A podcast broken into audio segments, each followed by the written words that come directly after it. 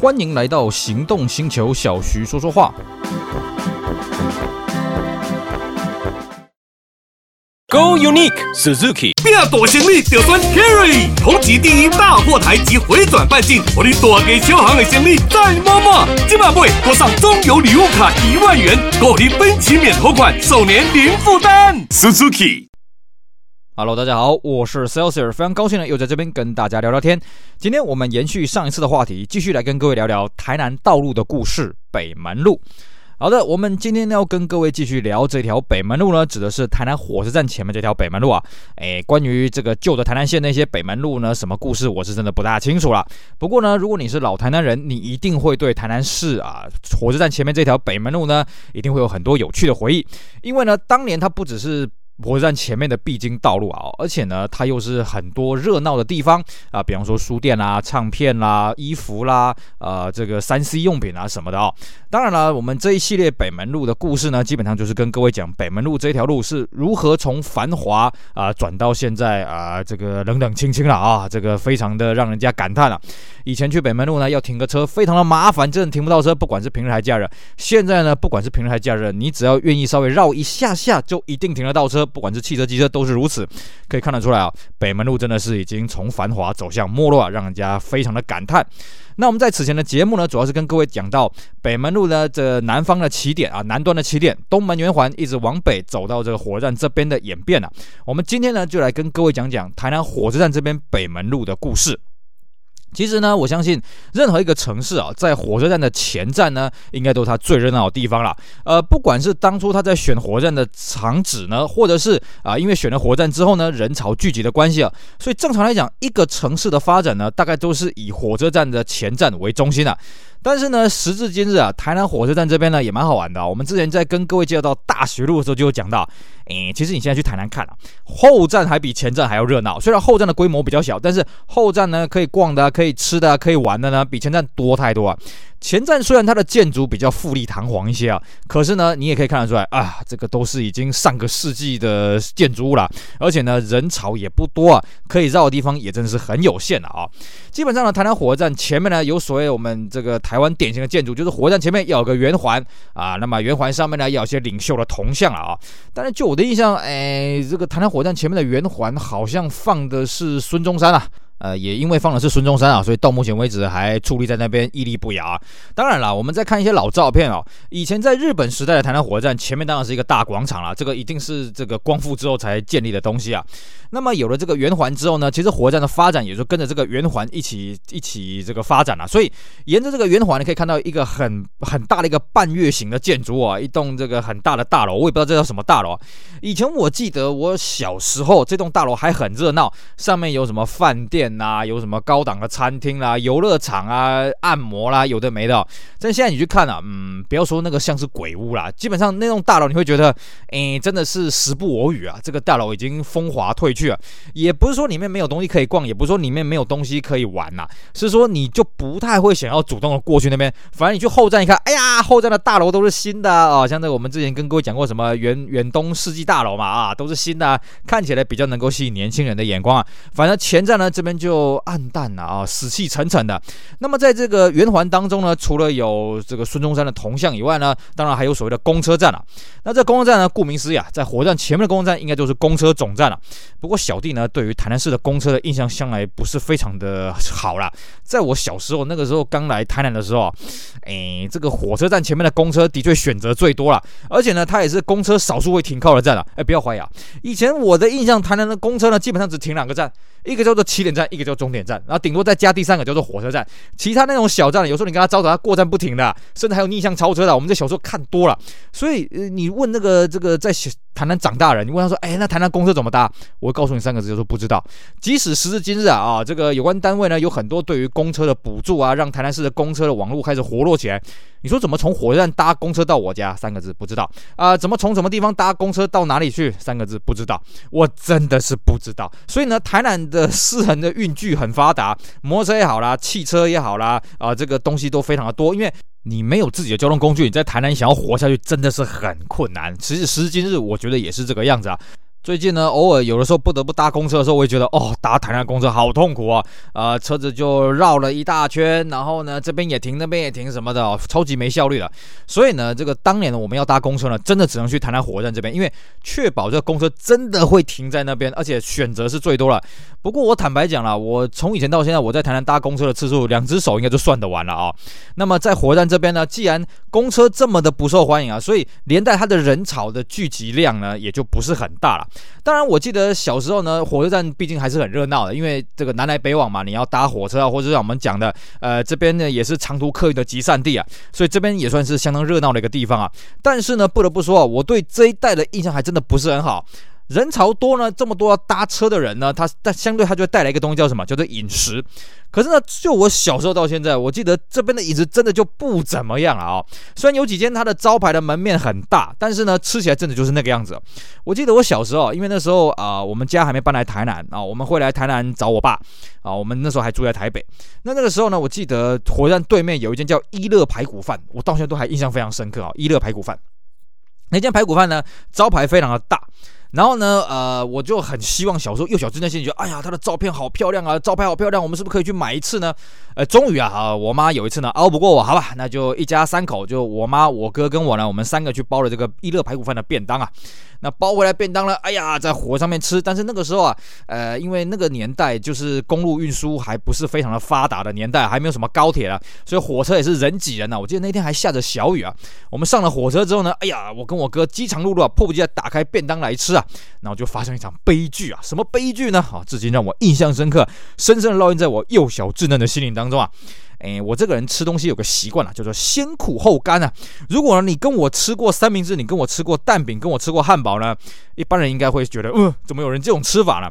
我相信呢，一般人吃三明治、吃汉堡啊，应该都是一口整个咬下去嘛。比方说汉堡呢，就一口咬下去，上下层的面包连着蛋啊，连着肉啊，沙拉啊，呃，还有这个生菜啦，还有番茄，一口气咬下去嘛。对不起，小弟，我从来不这样吃。我的吃法是怎么吃呢？分开吃啊，先苦后甘，先把最难吃的东西吃掉。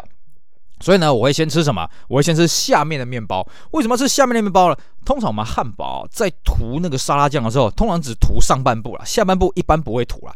或者说呢，你如果有肉片的话，应该是朝上再放的啊、哦。下面通常比较不会有肉的味道。所以呢，也就是说，下面的面包的味道是最淡的。我通常先吃下面的，再来呢，再吃上面的面包，再来吃蔬菜，再来吃蛋，再来吃这个汉堡啊本身的这个肉。那么相对的，我吃三明治怎么吃呢？一样，先从边边开始吃啊，边边那两片，因为那两片一定会有一边没有涂到沙拉酱嘛，对不对？然后再吃中间那两片，哦，然后再吃中间的配料。我一定是这样子吃啊，甚至我还玩过蛋饼呢，把蛋跟饼皮分开，后来被老板骂，喂，你要这样子，这个这个蛋跟饼皮分开，那我当当当初我就单纯煎一个饼，要煎个蛋给你就好了嘛。我说不要不要不要不要，这样子呢，饼没有蛋香，我想要吃有蛋香的饼皮，还有有饼香的蛋，然后被老板臭骂了一顿啊。当然这是大家熟啦，开玩笑的。我这个人呢，喜欢这样子吃啊，那跟这个跟便当有什么关联？哎，是的。你用这个逻辑推断，我吃便当怎么吃呢？哎嘿，我一定呢像排骨便当嘛，那叫一乐排骨饭嘛，哦，所以那个排骨便当呢，我就一定把排骨呢放到上层啊，就是我们便当盒打开那个纸盒，打开那个上层，然后呢就看哎今天的配菜是什么啊？比方说呢有一些我不喜欢吃的青菜，像花椰菜，我就不是很喜欢吃啊，我就捏着鼻子先把它给吃掉。我呢一定是把最好吃的留到最后面，所以呢我就先把最难吃的菜给它吃掉，然后再用菜呢把这些饭给吃掉。最后呢，再来享受一下这块排骨。那各位说，哎，这样听起来挺合理的啊，不是挺合理的啊，就是这样子跟什么悲剧有什么关联呢？当然有啦。各位想想看啊，重力平衡的问题啊。你一开始在吃饭的时候，你把排骨夹到上层去，好，这个时候呢，你的饭跟菜的容量算很多的，所以你的下半部呢，这边的重量跟上半部的重量基本上是维持一个平衡的。但是随着你呢，把下面的配菜一个给干掉，把下面的饭一个给吃掉之后呢，是不是下面开始变轻，上面开始变重了？那我那时候小时候哪有这种观念呢？于是呢，我记得我吃到下面，好不容易把难吃的东西全部都吃完了啊，东西都全部吃干净了，准备来吃排骨大快朵颐的时候，这时候发生了悲剧了，因为跷跷板原理啊，下面太轻，上面太重。排骨就直接掉到地上去了，而且我跟我跟各位讲过啊，那个火车人很多嘛，然后那天又下着小雨啊，我就看着我的排骨掉到地上，肮脏不堪的地上，然后我妈说：“活该，谁叫你要这样吃啊？”还在那边跟我冷嘲冷嘲热讽啊，在我一小小幼小稚嫩的心里呢，留下深深的烙印。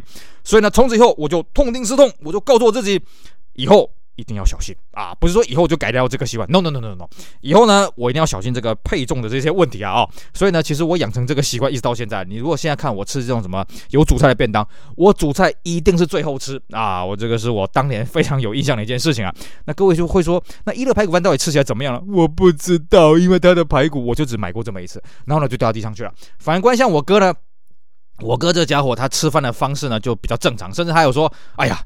主菜就要先吃，为什么呢？如果你吃饱了没有空去吃主菜，没办法品味主菜，那就太可惜了。所以呢，他那一天就把一，我记得他一开始把便当打开了，三两下就把排骨给吃光光了啊！呃，那各位会说，那我为什么不养成这个习惯呢？不行，我还是坚持我的先苦后甘的概念。所以呢，这个一乐排骨饭到底好不好吃呢？我是不太清楚了。不过呢，后来随着我们举家搬到台南，然后我大学又回去台北去念书，所以呢，我在台南火车站这边呃搭车北上的机会呃机会就多了很多了。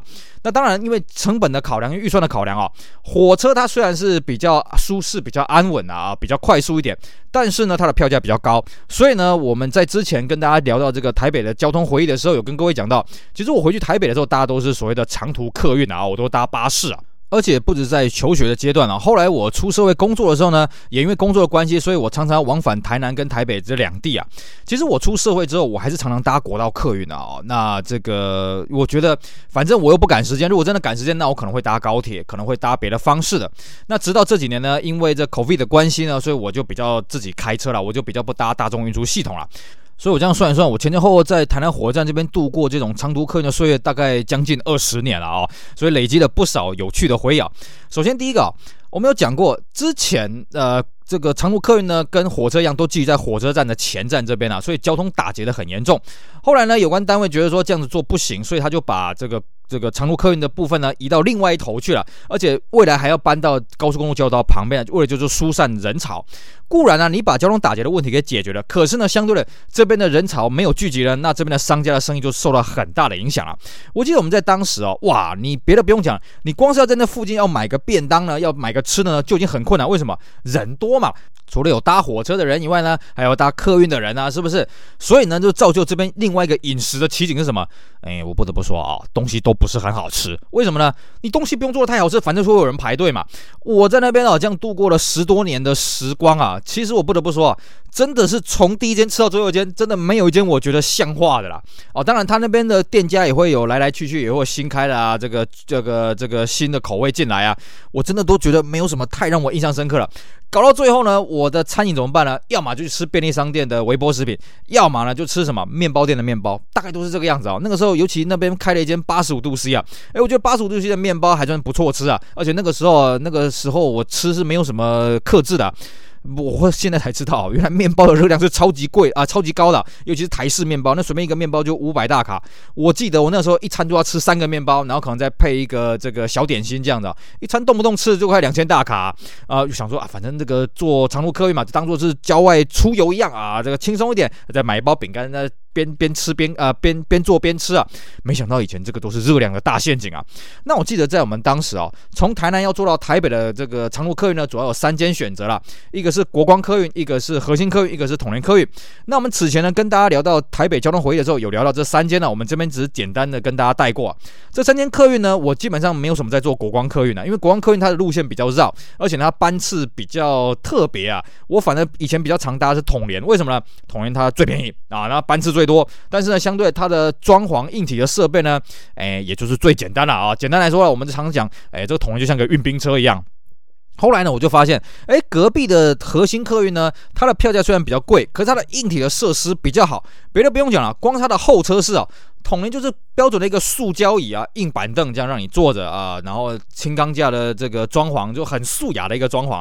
但是核心呢，嗯，它的装潢基本上是大理石的地板，然后呢是软质的沙发，并且还有提供这个免费的杯水。那么卫生啊，就是这个洗手间呢也相当的干净舒适啊。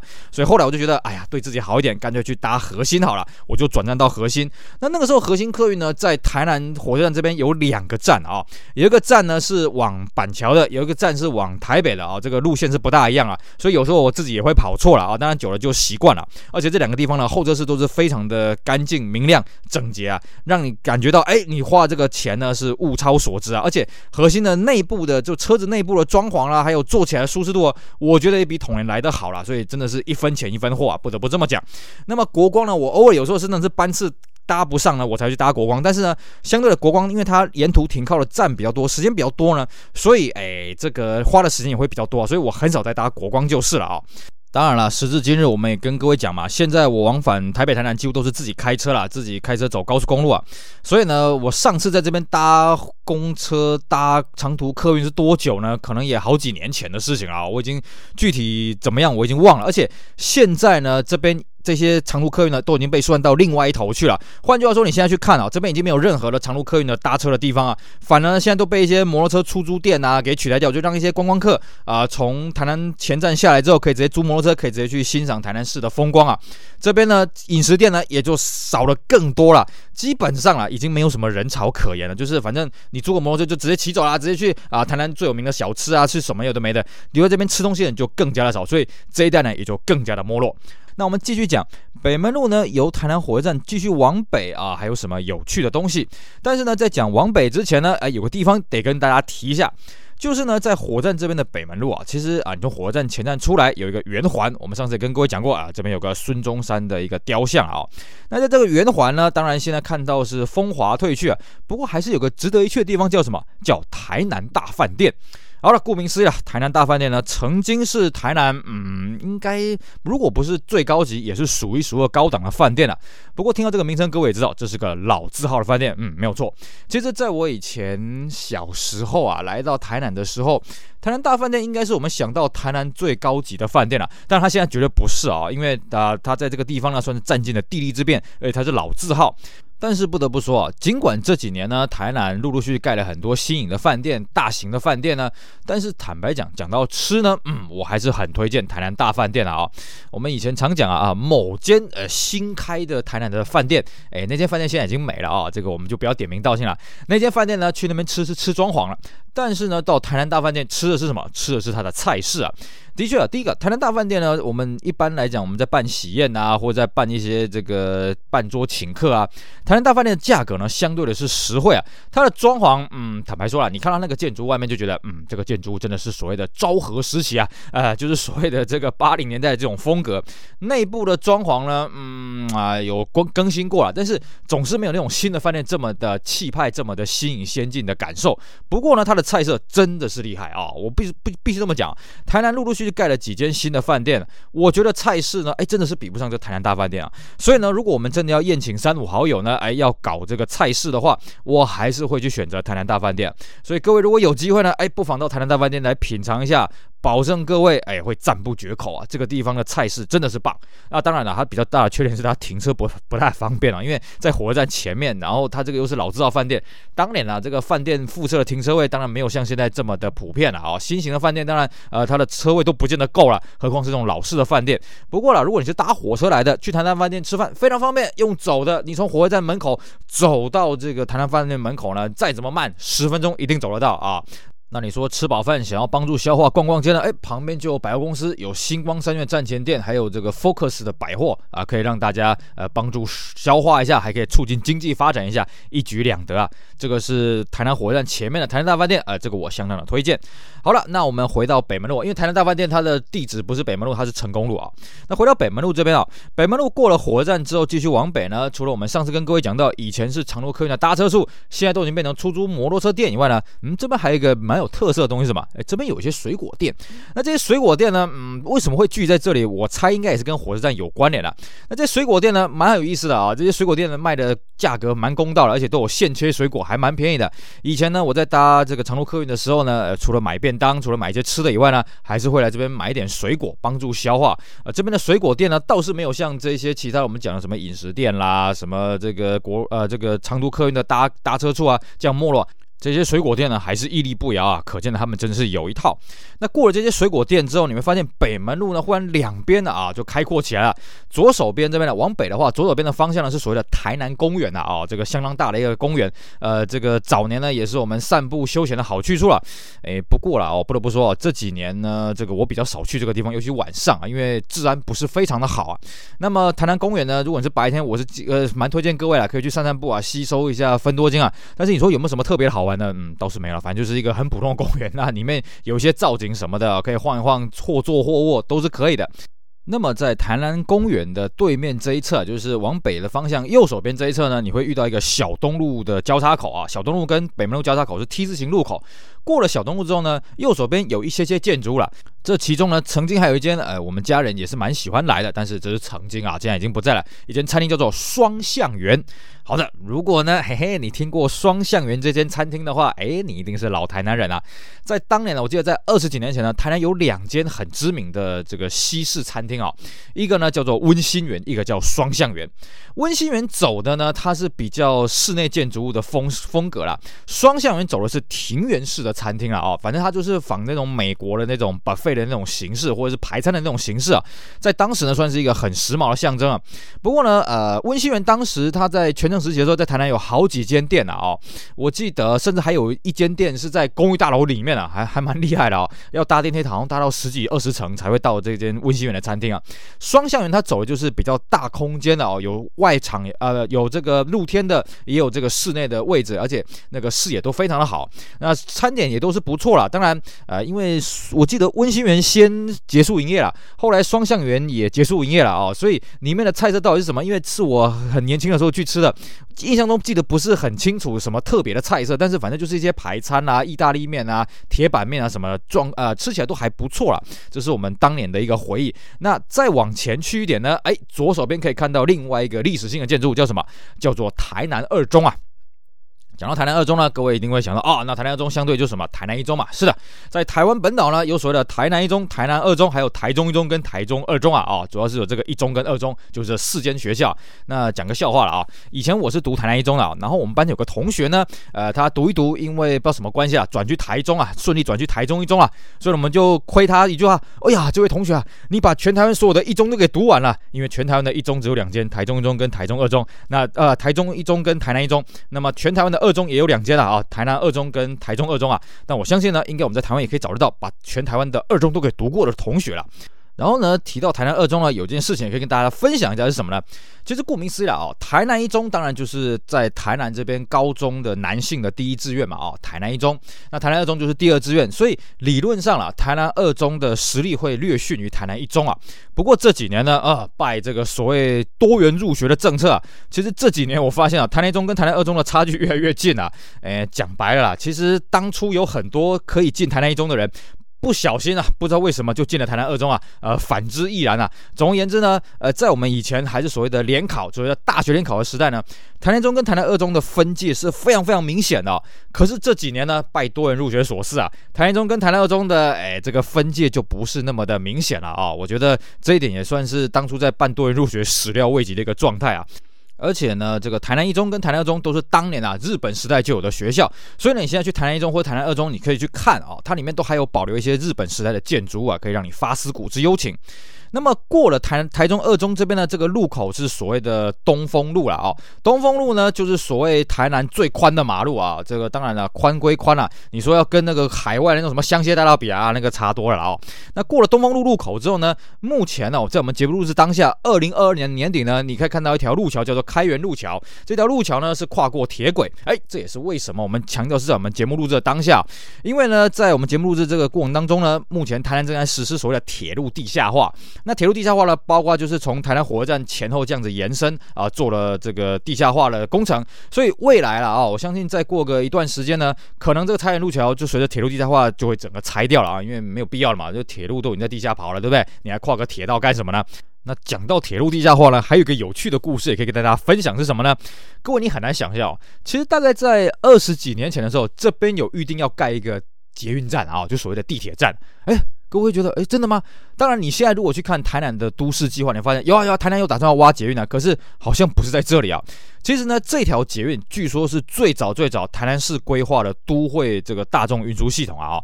当时的规划呢，就是沿着北门路这边一路盖捷运站啊，也就是几乎是沿着铁铁路的沿线盖啊。后来大家就发现说，嗯，沿着铁路沿线盖干什么？吃饱撑着没事干啊。各位要了解啊，为什么当初会这样子设计啊？你现在在我们节目录制当下，你去这个台南火车站，你会发现啊，台南火车站呢，以台南火车站为中心啊，它往北啊是到大桥火车站，往南呢是到所谓的保安车站，就是所谓的永康保安火车票这个地方啊。其实，在更早年呢，往南并不是直达保安火车站了，中间还有两个火车站，一个叫东门，一个叫南台南。南台南这个火车站，嗯，比较没有什么客流量，因为它主要是货运为主了。那东门这个车站被废掉是为什么？因为它离台南火车站基本上，嗯，只有大。大概不啊、大概七百公尺而已啦，算是相当的近啊。也就是说呢，其实在这边通勤的需求还算是蛮大的。所以以前呢，为了要疏导这个捷运啊、这个疏导铁路的交通，还有这个道路上的交通啊，曾经在这边曾经有打算设过几个捷运站啊。那其中有一站呢，就是台中二中站啊。哦，这个是曾经有的计划，当然现在没有实际去执行啊。而且我觉得也没有这种执行的必要了，因为我们现在整个北门路的交通啊，随着这些啊长途客运的疏导之后呢，北门路的交通已经算是很顺畅了。这个这个在这边。盖个捷运站，我觉得倒是没有什么太大的必要性啊。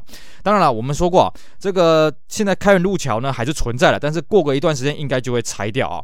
那北门路过了开元路桥再去往北呢，整条路呈现是完全不同的风貌。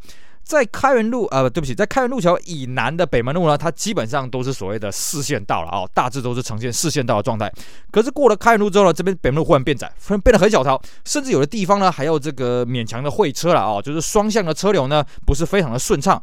因为这边呢是一个老社区啊，哦，那另外讲法叫什么？这边以前是眷村呐。那在这边路比较窄的这个地方呢，为什么还没都更？我是不大清楚。但是呢，过了这段路窄的地方，忽然路又会变得宽了，又变成所谓的四线道。这边呢就是所谓的大道新城，以前是整片的眷村，那我们就去改建成比较新、新颖、现代化的建筑了。那在这个老社区这边，路窄归窄了啊，不过也存在了一些隐藏版的小店啊。这当中呢，我比较常去的就属于大道包子店啊。顾名思义，它是卖包子。哎呀，这个包子热腾腾的，呃，这个鲜嫩多汁，而且价格也不贵。另外呢，在这附近也有所谓的我们在台湾讲的外省口味的，比方说面店呐、啊，比方说一些外省的馄饨啊什么的，在这边也都是找得到的。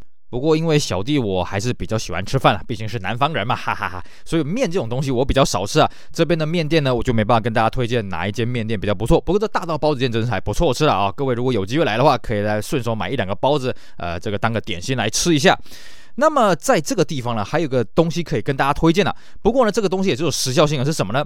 好的，我们刚刚讲啊，这个北门路呢，过了这一个比较窄的这个路之后，会豁然开朗啊，变成所谓的这个大道新城这一段。